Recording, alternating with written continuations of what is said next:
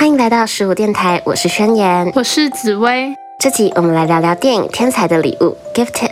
没有看过电影的人，可以去资讯栏看看我们写的简介哦。《天才的礼物》的故事中，戴安在母亲严格的培育下，成为一位很杰出的数学家，并一直忙于解除数学家们一直无法解决的七大难题之一。但其实，戴安也渴望跟一般人一样的平凡生活。于是他谈了恋爱，并且生下了女儿玛丽，却遭到母亲严厉的反对。最终在玛丽六个月的时候，戴安选择自杀。戴安离开之后，戴安的弟弟，也就是玛丽的舅舅法兰克，决定将玛丽带走，并亲自带着玛丽长大。玛丽在很小的时候就展现出极高的数学天赋，她在上小学的第一天就能解出连老师都需要计算机才能完成的数学题。因此，老师和校长都建议玛丽去接受自由教育，甚至有大学愿意让她去学习。老师很认真地跟法兰克说：“I think your niece might be gifted。我认为你的侄女是个自由的孩子。”可是法兰克担心玛丽会步入母亲戴安的后尘，所以他拒绝了所有自由教育的机会，并且希望可以给玛丽平凡的生活就好。玛丽的外婆。也就是当年培育戴安的母亲，一听到法兰克拒绝让玛丽接受自由教育后，立刻冲到法兰克家，说要透过法律争取玛丽的抚养权。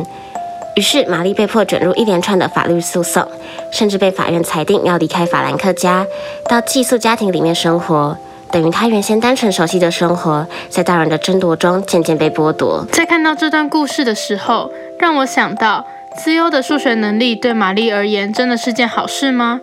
因为他的资优，他被赋予各式各样的期待，也卷入了大人们对于成功的孩子的争执。相比之下，他在被老师发现是资优生前，和法兰克和朋友度过的单纯的童年，感觉比他后来陷入的事情都还要快乐许多。我想，这是这部电影希望我们思考的重要问题之一。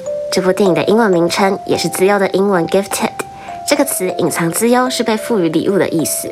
可是自优是否真的是份礼物呢？我们在电影中不难看见，玛丽因为太过聪明而卷入不少问题。玛丽的母亲戴安也因为数学天赋而无法拥有正常的生活，甚至自杀。跳脱电影的设定来到现实，也有不少相似的例子。自优令人向往的同时，我们也不能忽略它背后隐含的心理压力和社会期待。像我自己有读过自优班的经验，发现一件很特别的事情。我们每年都会被要求填写心理健康跟生活状况的调查。或许在现在，自由生的心理问题也成为渐渐受到重视的议题。毕竟天赋是个当事人都无法选择的东西，所以学习如何处理就更加重要。当然，这里不是要说资优不好，像我自己就很羡慕玛丽的数学能力。要是我有这种天赋的话，就不用花时间补习了。太多事情本身就没有好坏。资优、天赋与才能也在其中。虽然像玛丽这样极度聪明的孩子极少，但也因为他们作为少数，他们的需要和想法较难被理解。他们自己也需要花费更多心力来学习面对和运用自己的不同。回到电影场景，玛丽自己又是如何看待自己作为自优生遇到的种种事情呢？她在电影中说的一句话让我相当揪心。她说：“Frank's a good person. He wanted me before I was smart.” 法兰克是个好人，他在我变聪明之前就接受我了。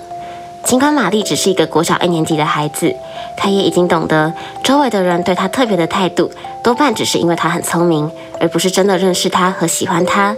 她的个性、她喜欢的东西、她原本的生活、她要好的朋友，对于那些大人而言都不重要。他们只知道玛丽的数学天赋。这让我想到，我们在生活中也很常用单一的形容词去定义他人的一切。如果有个人成绩很好，或许就会很直接的被称为学霸。或是当某位艺人的外貌很出众时，媒体往往以女神称呼。虽然这些都是正面的形容词，我们也不会觉得这样称呼他们有什么问题。但当我们习惯性以这些词来认识他们后，我们也少了了解他们背后的努力以及他们完整的样貌的机会。这让我想到一个很著名的演讲，是非裔小说家阿迪契在二零零九年的 TED Talk。主题是讲单一故事的危险性。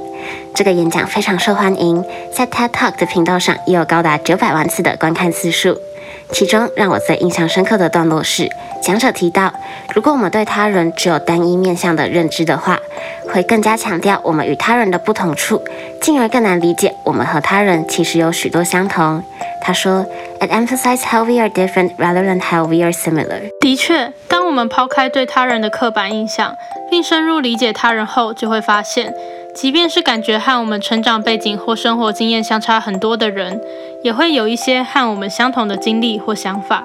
像故事中的玛丽，或许和我在数学能力上有很大的不同，但回归生活，我们都只是努力学习如何与这个世界相处的孩子。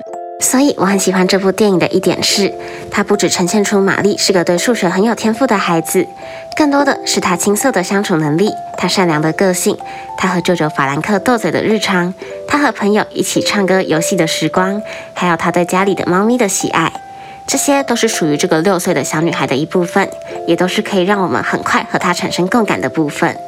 虽然这些平凡的日常碎片和他惊人的数学能力相比，或许显得不值得一提，但我觉得这也是电影想呈现出天赋不是玛丽的唯一，更无法定义她的生命。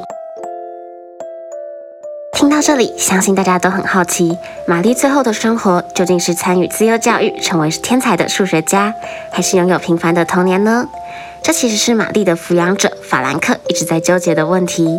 他说：“I promise my sister I'll give Mary a normal life。”法兰克曾经答应过戴安要给予玛丽平凡的生活，但另一方面，他又曾经透露他很担心他自己会毁掉玛丽的人生。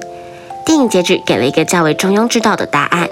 电影的最后一幕是玛丽结束了早上在大学的课程，放学后到公园和朋友一起玩乐。她接受了自由教育，但同时也有好好的享受只有六岁的孩子能够拥有的童年。不知道大家对这样的结局满不满意呢？我个人认为，虽然有一些不实际之处，像是大学课业与和国小其他朋友的互动要同时兼具，也不是一件简单的事情。当玛丽的上课跟生活经验和身边同龄的孩子如此不同时，她真的有办法和其他孩子很单纯的成为朋友吗？但是要会解大学程度的方程式的玛丽，去国小学加法又有点诡异。所以对于自由儿童的教育，的确还是需要很多思考和讨论。安排这样的结局，除了让电影有个比较两全其美的解决方法外，或许也是想告诉我们，玛丽的数学成就与众不同的同时，她还只是个单纯平凡的孩子。对于数学以外的事物，像是与人相处、与人合作等，她也与我们一样有很多事情需要学习。天才从不是表面上看起来的光鲜亮丽，正如人从来不会只有一个面相。没错，其实我们每个人都和玛丽一样，都拥有与众不同的一面，也都有许多平凡的地方。所以这集最后想要透过玛丽的故事告诉大家，不论你是正和玛丽一样有太聪明的烦恼的自优生，或是正担心自己不够特别的大多数人，我们都一样有属于自己的 gifted，我们都一样是与众不同、以单纯平凡的存在。所以，我们都需要学会面对自己的不平凡，也珍惜自己的平凡。感谢收听十五电台，我是宣言，我是紫薇，希望在此驻足的你能获得能量，再次出发。